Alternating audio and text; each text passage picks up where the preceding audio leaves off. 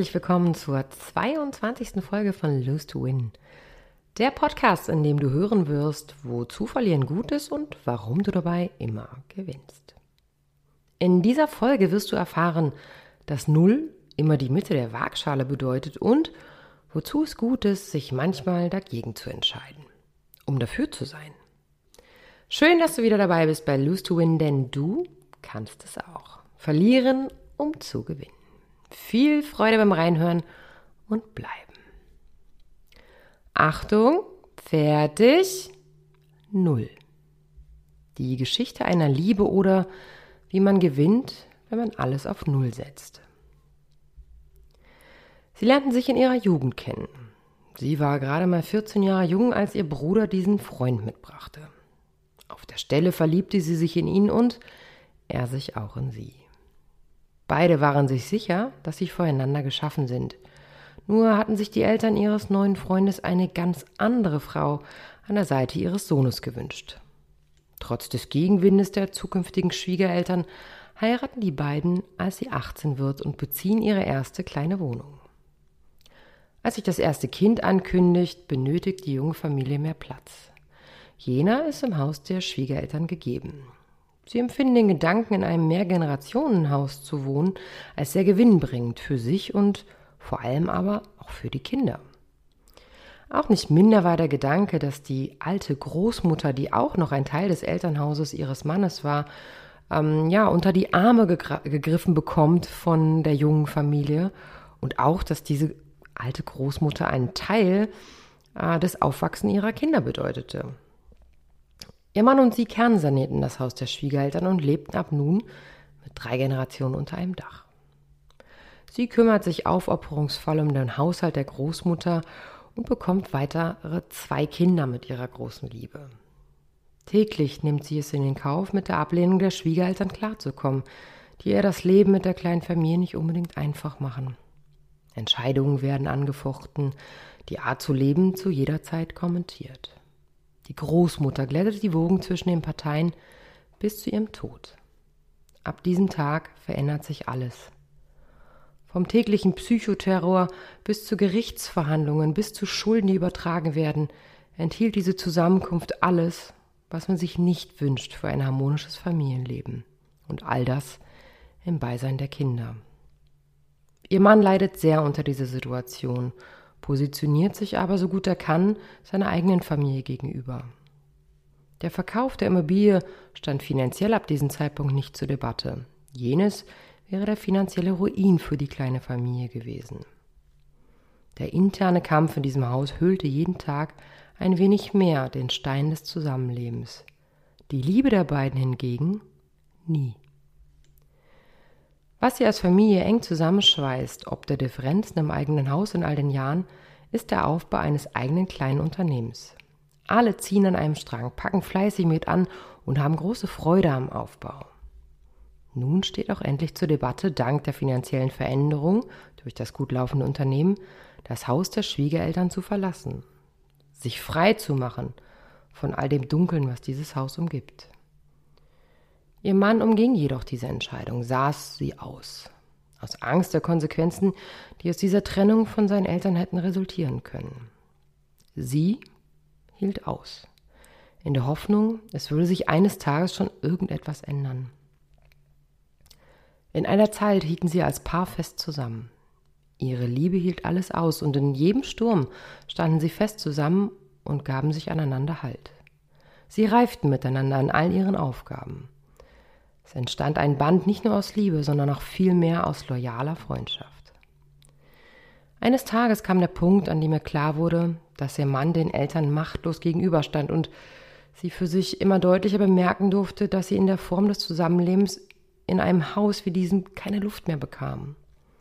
Sie konnte kaum noch schlafen, vergrub sich in Arbeit und wusste nicht, wie sie es äh, kommunizieren sollte, dass die Luft in diesem Haus für sie buchstäblich täglich immer dünner wurde das Band der Liebe hingegen nicht. Er liebte sie, jedoch konnte er sie, konnte er sie nicht mehr sehen.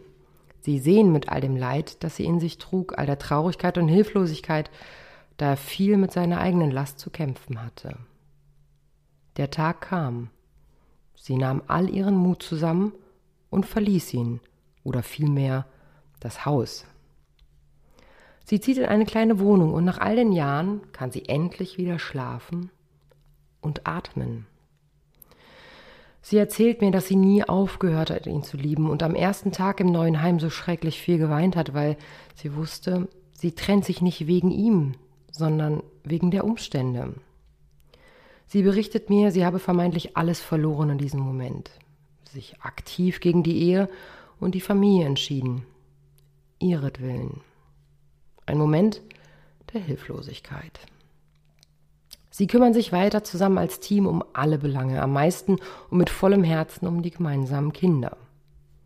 Sie hatte alles auf Null gesetzt. Nun, ich kam nicht umhin, mich zu fragen, wenn man alles auf Null setzt, verliert man dann alles oder gewinnt man? Beide bemerken, wie sehr sie einander fehlen.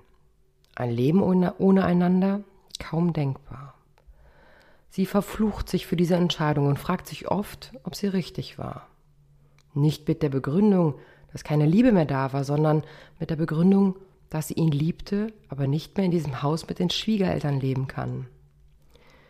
Durch die räumliche Trennung, durch den Abstand, den die beiden voneinander, zu, zu, voneinander nahmen, konnte einer wieder atmen und der andere konnte endlich wieder klar sehen. Beide durften bemerken, wie sehr sie einander fehlten, wie tief ihre Liebe und ihre Freundschaft zueinander ist. Langsam und nacht, sachte näherten sie sich wieder an. Sie hatte alles auf Null gesetzt und doch alles gewonnen. Sie hat auf ihre Bedürfnisse geachtet und vermeintlich alles verloren. Nun, in dieser Zeit, packen sie gerade die Kartons für ihren Umzug in ein neues Haus, in das sie gemeinsam mit der Familie zieht.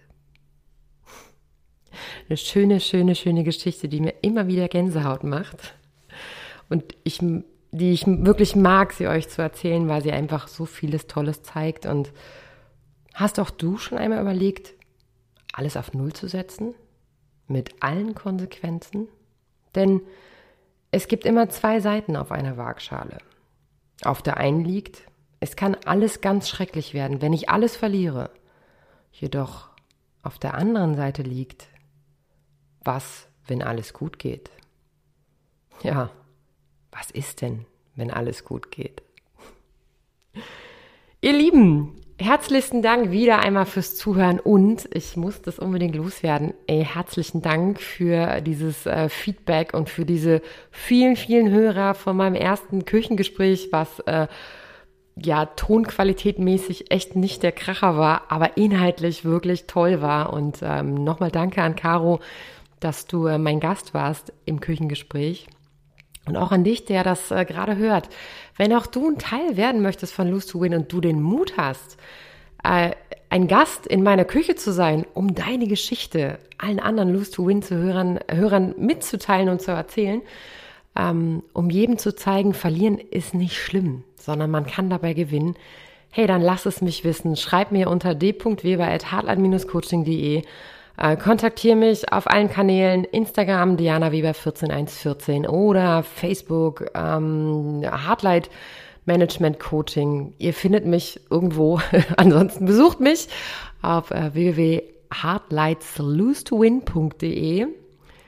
Seid ein Teil von Lose to Win, denn ähm, nur durch euch, Hörer, lebt dieser Podcast und ich möchte euch nochmal ganz, ganz herzlich dafür danken. Bis zum nächsten Podcast in zwei Wochen. Passt auf euch auf.